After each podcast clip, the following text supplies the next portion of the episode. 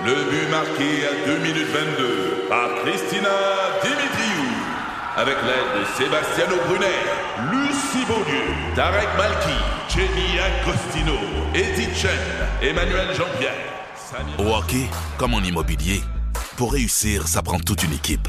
Et avec vos 5000 courtiers Remax, la force du réseau roule pour vous. Remax est heureuse de s'associer à Martin McGuire et Danny Dubé pour vous présenter le tout nouveau balado Bon Match. C'est 23. Un condensé des meilleurs moments de Debout les comiques en format balado. Debout les comiques, juste le meilleur. Debout, debout, debout, debout les comiques. Quoi de neuf, docteur? Avec le doc Michael Bensoussan. Non, jamais entendu parler.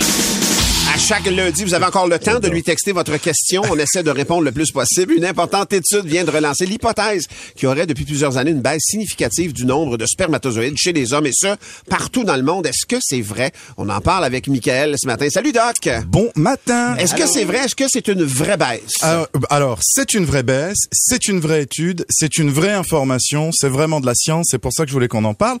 En plus, ça me paraissait très intéressant pour deux raisons. Un, on est toujours en novembre, il y a qu'à regarder la face à Billy et euh, toute moustache, full moustache.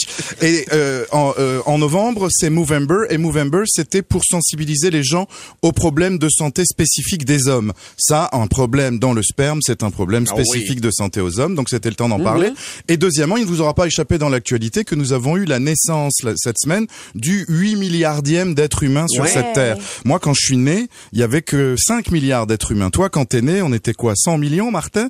Donc, regarde, se déplaçait à, dinosaures. fait que donc la, la population mondiale est en train d'exploser. Puis là, on est en train de dire que globalement dans le monde, c'est ça que dit cette étude qui est sortie dans le Human Reproduction euh, Update. C'est dur que- l'anglais, hein? Oh my god, surtout pour un français.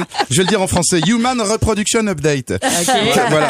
Qu'en fait, depuis 50 ans, la quantité de spermatozoïdes dans chaque millilitre de sperme et à un niveau mondial est en train de diminuer. Il y a 50 ans, il y avait environ 100 millions de spermatozoïdes par millilitre de sperme et maintenant 50 ans plus tard, on est rendu à 50 millions. Et n'importe quel fertilologue, andrologue, urologue vous le dira.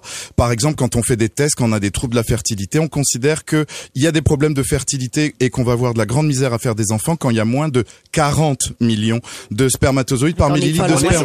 Donc euh, au niveau mondial et globalement, tout ceci est average. hein. Moi, par exemple, j'ai j'ai quatre enfants, donc je pense que j'ai pas ça. moi, c'est ça. Papa, mais ce que je veux dire, c'est que d'un- point de vue global, au niveau de l'humanité, effectivement, on approche d'un seuil où la fertilité et donc, et donc la pérennité de la Ben race oui, humaine serait euh, remise en, en question. Mais y a-tu des causes identifiées à ça? Est-ce qu'il y a moyen d'arrêter ça, de freiner toutes les spermes qui Oui, vont? absolument. Alors en fait, cette étude vient corréler, vient corréler ce qui avait déjà été dit par d'autres études et notamment une grande méta-analyse israélienne qui était sortie en 2017.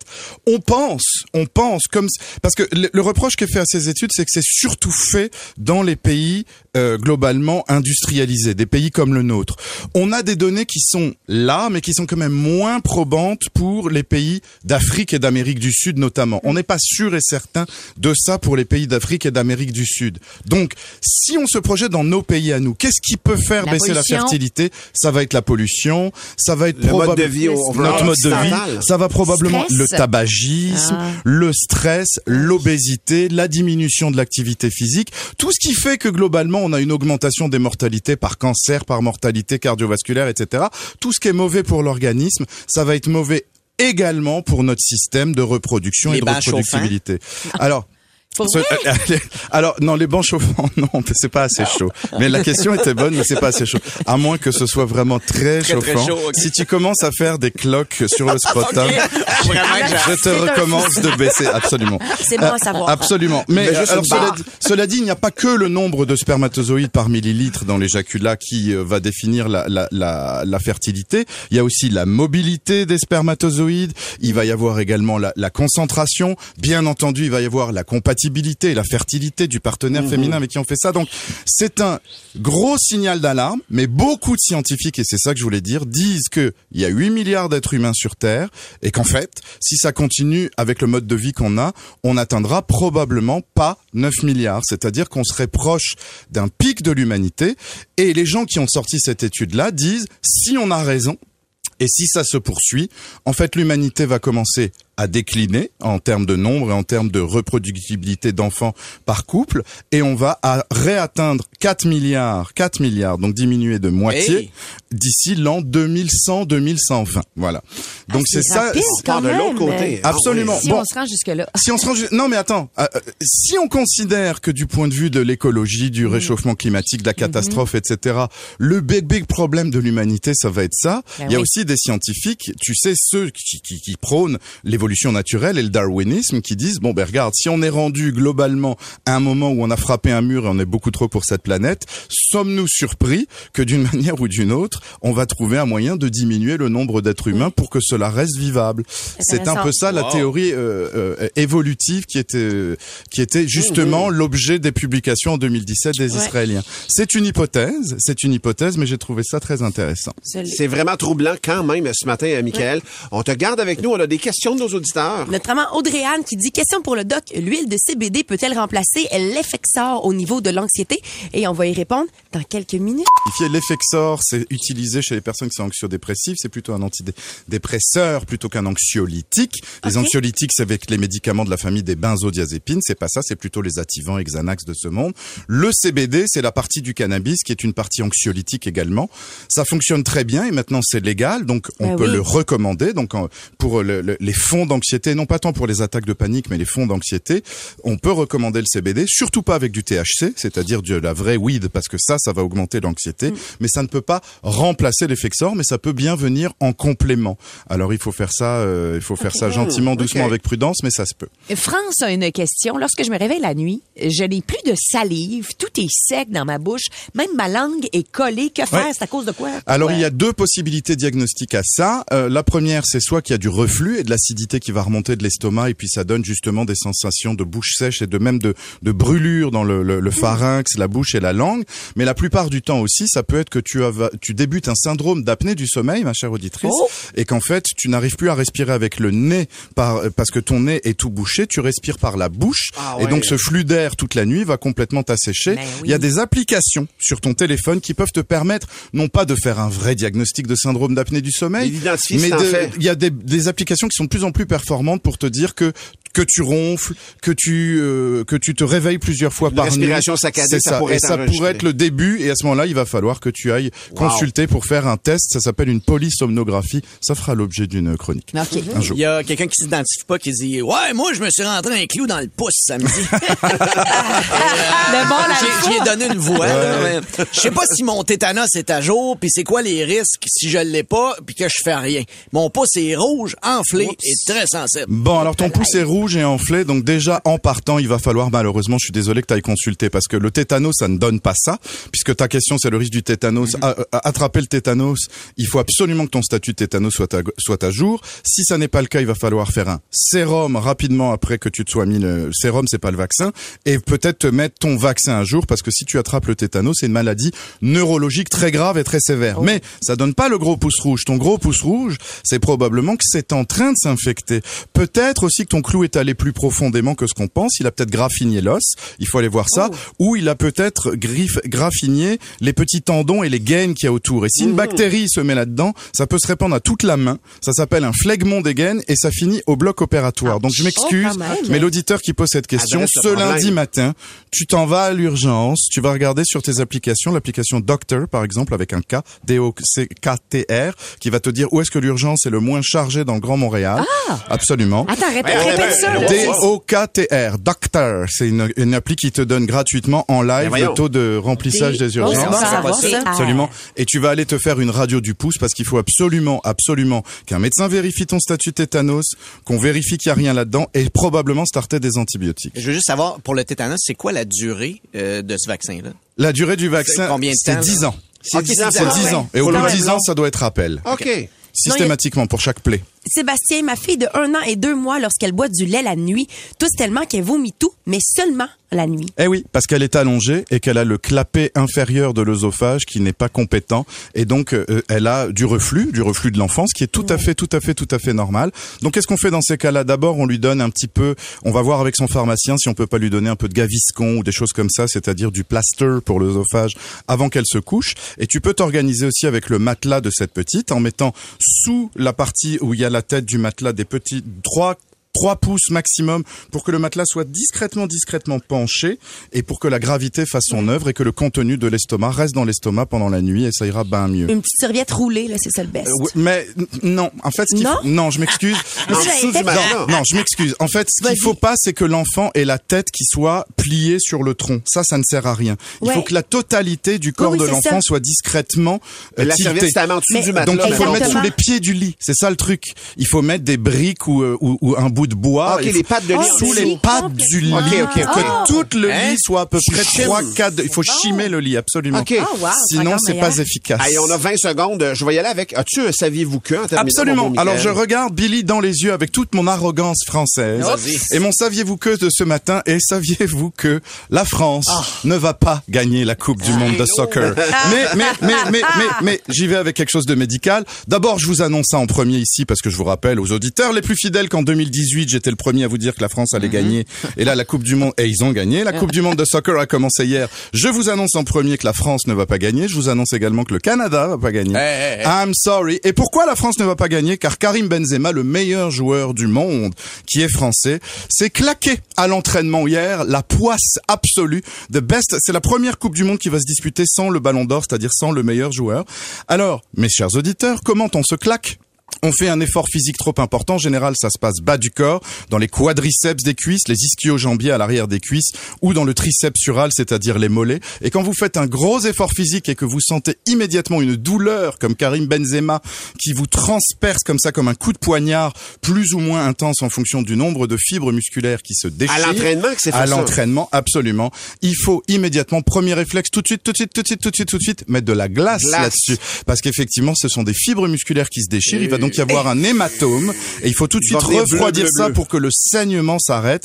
Non seulement ça va diminuer la douleur, mais le temps de récupération d'un claquage musculaire est de 3 à 4 semaines. Donc c'est pour ça que Karim Benzema ne jouera pas à la Coupe Ah. du Monde. Mais si vous mettez de la glace tout de suite et que vous diminuez cet œdème, ça va être seulement 3-4 semaines. Par contre, si on laisse l'œdème se développer et le muscle saigner, ça pourrait être 4 à 6 semaines. Donc on gagne même du temps de récupération Puis de la sur les déchirures. pour qu'il joue puis qu'il cause sa jambe blessée. Et ça, alors c'est très efficace, mais c'est totalement interdit.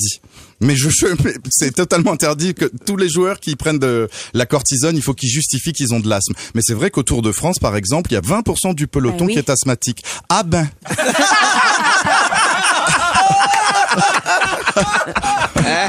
Ah ben, C'est le commentaire sportif par excellence. c'est mon préféré. On dirait qu'on a ouvert une boîte de Pandore. Ça fait longtemps que j'ai pas entendu Salut. un aussi bon commentaire sportif. Salut, ah ben, Michael.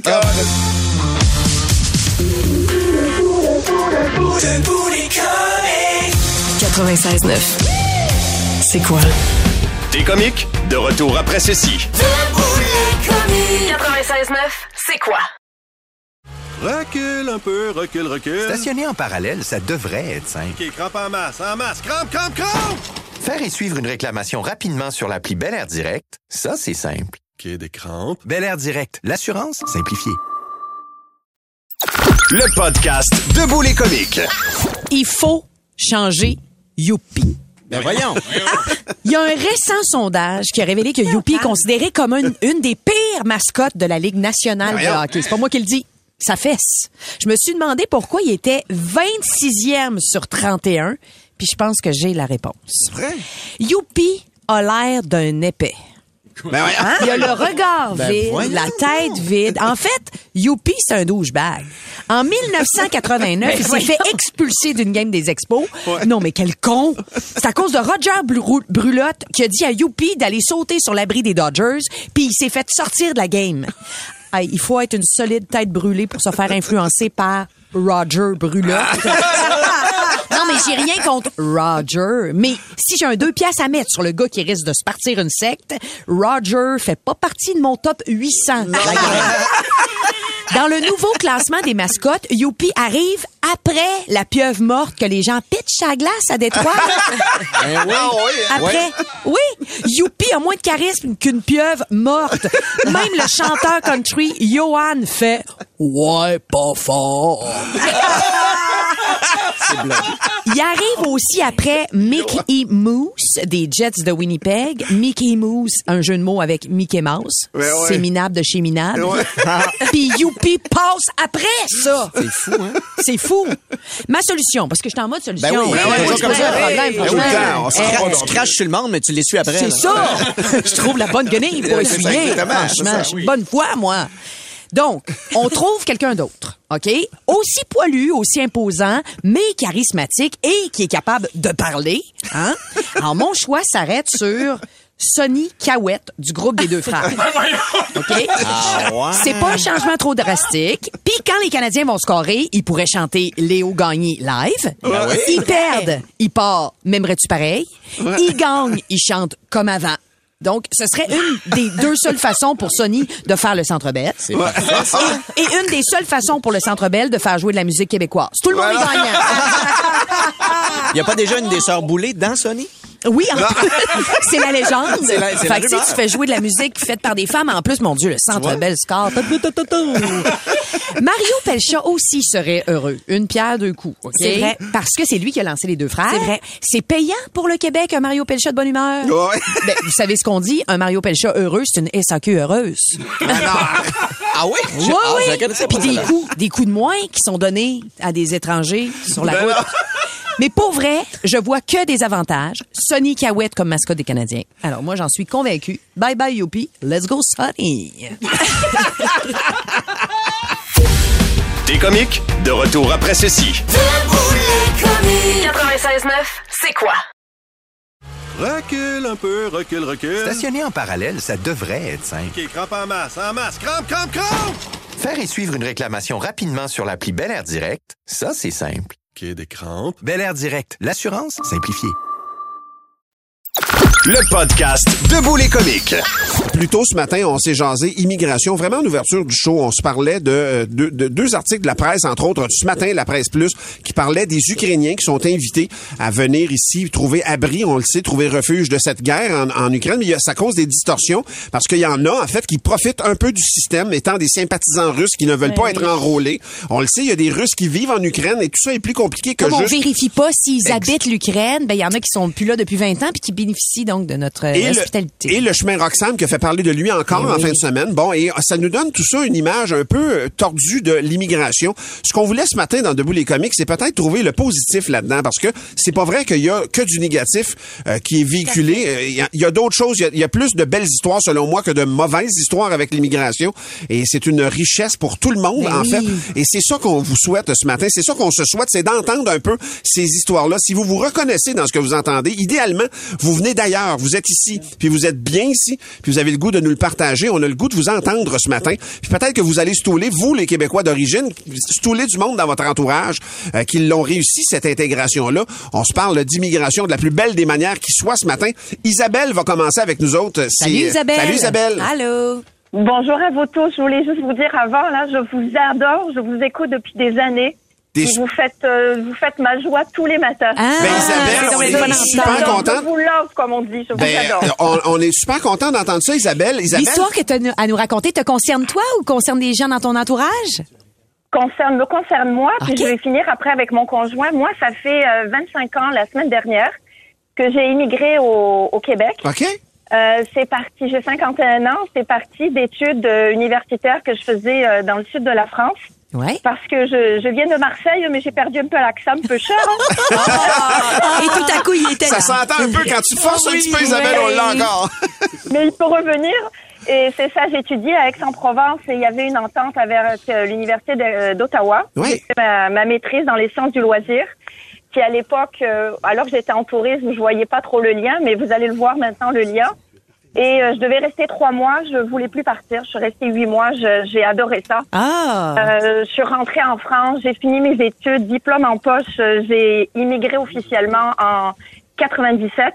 Euh, les papiers d'immigration à l'époque, euh, avant le 11 septembre, ça allait très très rapidement. En une année, j'ai eu ma, ma résidence permanente. Je suis Mhm. citoyenne canadienne.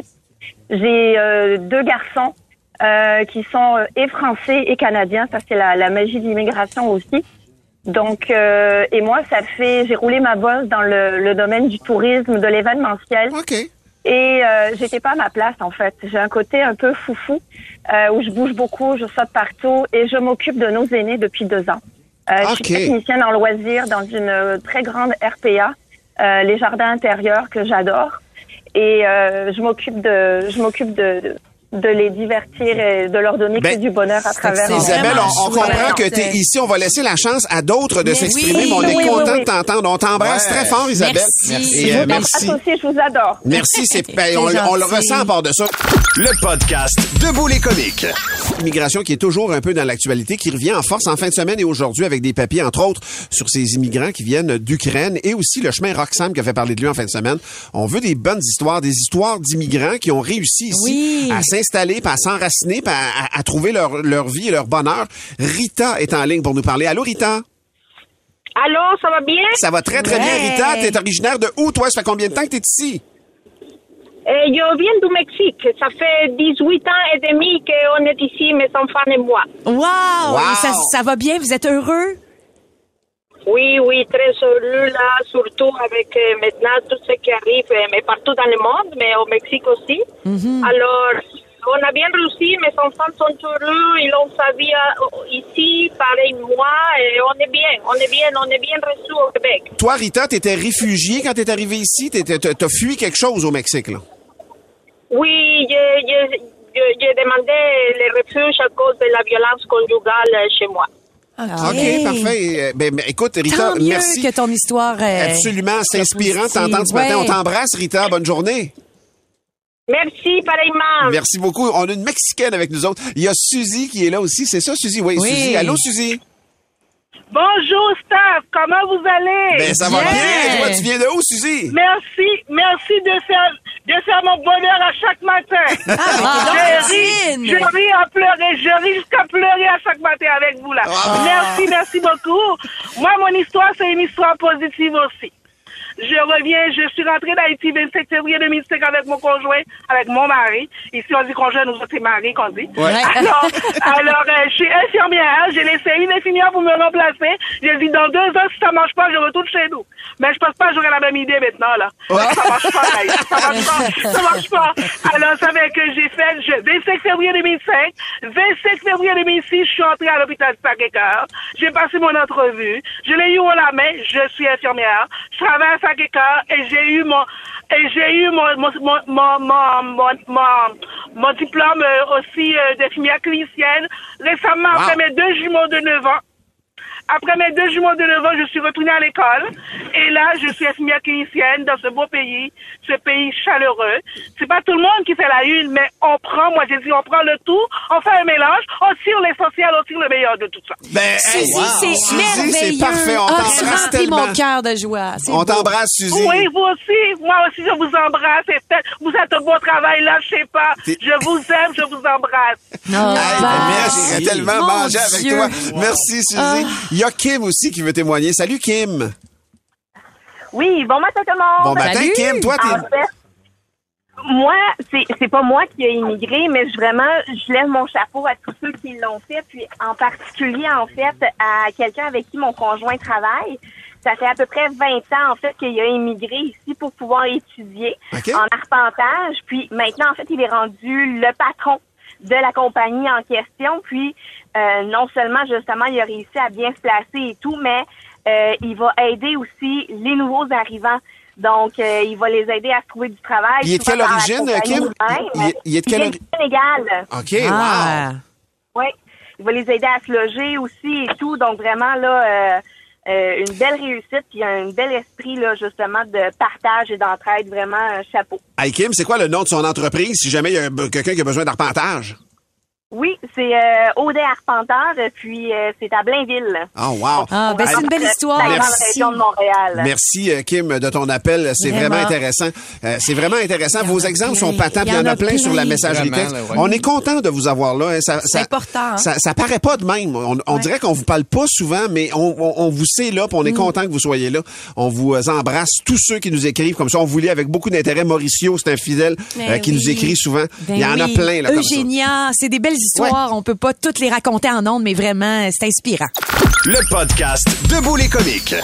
Actuellement, euh, il y a une- un tueur en série qui est vraiment fort populaire. C'est une phrase qui est bizarre à dire, mais Ouais. quand même. C'est Jeffrey Dahmer dans la série Monster sur Netflix. Tout le monde en parle depuis les derniers deux mois environ. C'était un tueur en série qui a tué euh, 17 jeunes hommes entre 78 et 1991. Et actuellement, Dr. Phil aux États-Unis a son émission de télévision.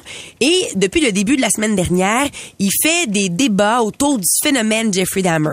Fait que, par exemple, il a reçu euh, des membres de, des familles des victimes pour parler avec eux autres, euh, parce que eux sont choqués de pas avoir été associés à la série de Ryan Murphy, de pas avoir eu leur mot à dire à- par rapport à cette série-là, bien évidemment. Euh, et Dr. Phil a dit, bon, mais dans le cadre de cette, de cette série de, de, de, de, de, de questionnements-là sur Jeffrey Dahmer, il a sorti des extraits d'une entrevue qu'il avait faite avec le père de Jeffrey Dahmer. À l'époque? En 1990. Wow. Son père s'appelle Lionel Dahmer. Il est aujourd'hui très âgé, bien évidemment. Et euh, il y a une, une, une séquence dans l'entrevue en particulier qui fait le tour d'Internet actuellement. Parce que ça se passe en 1989. Ça, c'est l'anecdote que le papa va raconter. En 89, qui est une année vraiment particulière pour Jeffrey Dahmer, c'est le 25 mai qui est euh, condamné à un an de détention et cinq ans de probation parce qu'il a fait une agression sexuelle sur un mineur de 11 ans en septembre de l'année précédente. Fait que là, vous comprenez que ça, ça se passe avant la séquence de La meurtre série de meurtres, ouais. qui va faire en sorte qu'il va devenir célèbre entre guillemets. Et lorsqu'il est libéré, il retourne vivre chez sa grand-mère qui l'avait mis à la porte euh, quelques mois plus tôt. Et euh, Lionel Dahmer, son père, va aller lui rendre visite et il va voir une boîte en bois dans l'armoire de la chambre de Jeffrey Dahmer. Puis il se dit, je vais ouvrir cette boîte de bois là. Et euh, il va au sous-sol pour chercher des, des outils entre Lionel et Jeffrey Dahmer père-fils. Il y a une grande chicane qui va euh, se, se, se faire parce qu'évidemment, Jeffrey Dahmer veut pas que son père ouvre la, la boîte de bois et euh, il veut pas que ça indispose sa grand-mère à la blague. Fait dit, reviens demain. Demain, tu pourras ouvrir la boîte de bois. Je vais vous laisser écouter euh, ce que le, le, le père va expliquer en entrevue. Je vais traduire, bien évidemment, si vous comprenez pas l'anglais après. Et je vais vous expliquer surtout pourquoi ça aurait pu tout changer. If I would have opened that box and found what was in there, I, I think I would have lost it. And the next day he opened it and he said, "See, this is this is what it was." And in fact, he had stuffed some pornographic magazines in there. But we now know the box contained a human head. Yes. And Uh, it would have stopped. And I said, "Well, what would you have done, Jeff, if I'd opened it?" And he said something like, "The the jig would have been up." Ce qu'il va expliquer, c'est que 24 heures plus tard, Jeffrey Dahmer, dans cette fameuse boîte de bois-là, avait mis des revues pornographiques. Mais ce qu'on sait, c'est que cette fameuse boîte de bois-là contenait la tête d'un, d'un, d'un- de quelqu'un que Jeffrey Dahmer avait tué, qui était un Il avait déjà Anthony commencé, donc. Sears, un mannequin de 24 ans. Il avait commencé deux ans plus tôt. Mais à ce moment-là, il aurait été pogné par son père. Puis c'est ça que son père dit. Il a posé la question à Jeffrey Dahmer, si j'avais ouvert la fameuse boîte de bois, qu'est-ce que tu aurais fait? Puis il aurait dit, ben, ça aurait été terminé. Il aurait tué son père. Il aurait, aurait dit non, il, a- il, Ah, il il aurait aurait été pogné. Il aurait Ben été oui. pogné officiellement. L'entrevue fait le tour du monde parce que ça aurait évité la séquence de meurtre qu'a fait de. Jeffrey Dahmer par la suite. Et le père, tu le vois là, dans son regard durant l'entrevue. Vous irez voir ça. Il se rend compte que, tu sais, il aurait pas dû attendre 24 Ben heures là. pour ouvrir la boîte de Hmm. bois. C'est vraiment toute une histoire. Maison, maison, et c'est c'est troublant, mais c'est Maison. maison, puis c'est c'est je- c'est troublant aussi qu'on en parle autant de Dahmer pour vrai là. Ouais, mais il y a vraiment, il y a une fascination autour de lui parce qu'il était vraiment particulier. Hmm. La série sur Netflix, là, moi, je l'ai même pas terminée. Je l'ai abandonnée au troisième épisode. Je trouvais ça trop intense. C'est pour ça, je pense que c'est aussi particulier, cette histoire.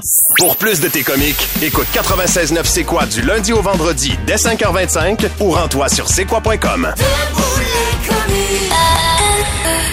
C'est 23. Recule un peu, recule, recule. Stationner en parallèle, ça devrait être simple. OK, crampe en masse, en masse. Crampe, crampe, crampe! Faire et suivre une réclamation rapidement sur l'appli Bel Air Direct, ça, c'est simple. OK, des crampes. Bel Air Direct, l'assurance simplifiée.